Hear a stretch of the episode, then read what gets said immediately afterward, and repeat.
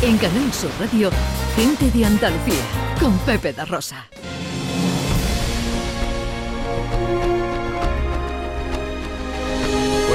Abandonamos el cine eh, y no abandonamos, por supuesto, Andalucía, porque resulta que un dibujante cordobés, Ana Carvajal, ha dado vida a los personajes de Avatar 2. De Avatar 2, sí señor, en, en cómic, en cómic, es un cómic que va a salir ahora a final además de este mes, un dibujante cordobés que tiene una dilatadísima carrera que ya tenía y había adquirido bastante fama en Estados Unidos por otra obra y el trabajo de este cordobés que se llama Miguel Ángel Ruiz ha sido supervisado por el equipo de arte del director de cine James Cameron directamente. Así que ahí tenemos talento andaluz a expuerta. ¿Esto lo sabía? eh, Pues no lo sabía, pero me parece una noticia maravillosa. O sea, esto es un, pelotazo. O sea, una cosa Vamos a saludar espectacular. Sí, sí. al protagonista de la cosa, Miguel Ángel Ruiz, eh, dibujante cordobés. Muy buenos días. Buenas tardes, Pepe, buenas tardes. ¿Qué tal, hombre? ¿Cómo estamos? Estamos estupendo. Un día muy bonito aquí en Córdoba, un poquito de frío, pero como siempre, de lujo. Oye, ¿esto, ¿esto cómo funciona? ¿Esto cómo pasa? ¿Esto es un encargo que te hace eh, la distribuidora o la productora? ¿Es algo que tú haces y que ellos eh, luego le dan su beneplácito? Cuéntanos un poco la historia. Eh, bueno, esto en realidad es que James Cameron, eh, para hacer la trilogía que quiere realizar sobre Avatar, hizo un guion demasiado largo. Entonces hubo una parte que dijo, esto no hay donde meterlo.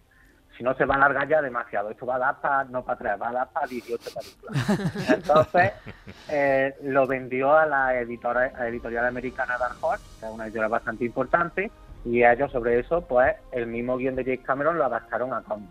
Y estaban buscando dibujantes. Eh, uno de ellos, eh, Agustín Padilla, que es malagueño, ya estaba dentro de la serie y me dijo, Miguel, mira, están buscando dibujantes, envía tu trabajo. Entonces envié mi trabajo, esperé un par de semanas y, allí estaba, ya me, me dijeron que sí, que contaban conmigo para el proyecto y tal, y fue una experiencia alucinante, la verdad muy enriquece- enriquecedora. Bueno, este trabajo, Miguel Ángel, lo has tenido que hacer, eh, esto lo has hecho tú desde tu estudio, desde tu casa, no has tenido que estar allí personalmente, ¿no? Eh, sí, claro, para bien o para mal trabajo en casa. y la relación con el equipo de James Cameron, ¿con él directamente? ¿Te has eh, entrevistado, visto o has tenido alguna interactuación con él? Sí, la verdad que ellos supervisaban desde Lightstone, que es la productora de James Cameron, revisaban todo el trabajo. O sea, la editorial solo hacía como especie de puente entre los artistas y la misma productora. Y nos enviaban, evidentemente yo yo hace, desde un año tenía ya imágenes de la película, tenía ya las fotos de todos los personajes, modelos 3D, e incluso piezas de la banda sonora con vídeos y todo esto nos lo enviaban directamente a ellos. Luego sí es verdad que en alguna ocasión hicimos alguna videoconferencia por Skype y la verdad que, como te digo, súper bien y una...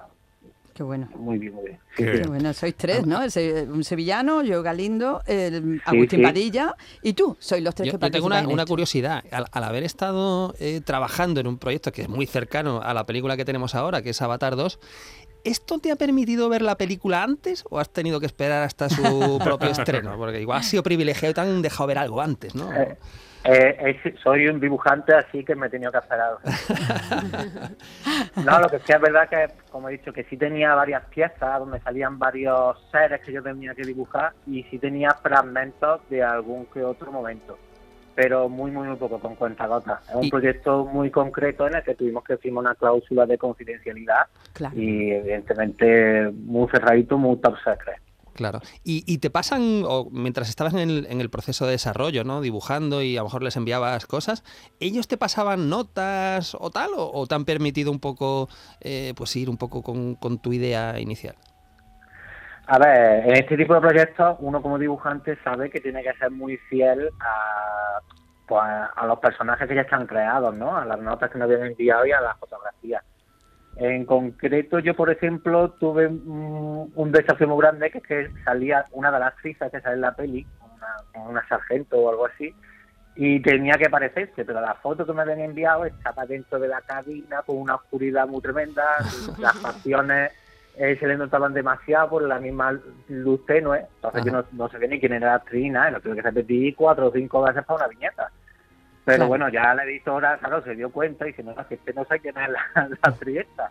Entonces me mandó un enlace de Google para que viese mejor cómo la muchacha esta y digo, ah, esto ya es otra cosa. Y una pregunta, eh, el- el- la parte de, de la historia que has dibujado, ¿esto es eh, antes, mm, durante o después de la película que ahora tenemos en el cine? Sí, esta parte actúa como precuela de la segunda Como película. precuela. Mm. Vale, vale, vale, vale. Oye, una cosa, Miguel Ángel, porque tú ya eras conocido, tu obra era conocida mm, en Estados Unidos por otro cómic, ¿no? Que se llama Organa Le Fay y que mm, fue un éxito de venta y que tiene una protagonista que va con un mono, el mono se llama Seneca y lleva la camiseta del, del Córdoba Club de Fútbol. El mono. ¿Has podido meter alguna cosilla cordobesa aquí o no te la has dejado? Eh, No se puede decir de que todo, igual. Hay de todo. Yo intento meter mucho la iconografía, sobre todo andaluza. Y, por ejemplo, podemos ver la misma obra del FI, podemos ver Guernica colgado en una oficina, podemos ver el batillo de los Omeyas, podemos ver hasta un disco de Medina Zara, vamos. si Qué bueno. Oye, Bueno. pues eh, eh, Miguel Ángel Ruiz, eh, felicidades porque esto es algo que nos llena también de, eh, de orgullo cuando estamos hablando de algo que tiene tanta repercusión a nivel mundial, como es una producción de James Cameron y de Cameron y en fin y lo que le cuelga, ¿no? Como por ejemplo este este cómic. Miguel Ángel, un abrazo muy fuerte. Otro para ti, bueno, para ustedes. Gracias. En Canal Sur Radio, gente de Andalucía, con Pepe da Rosa.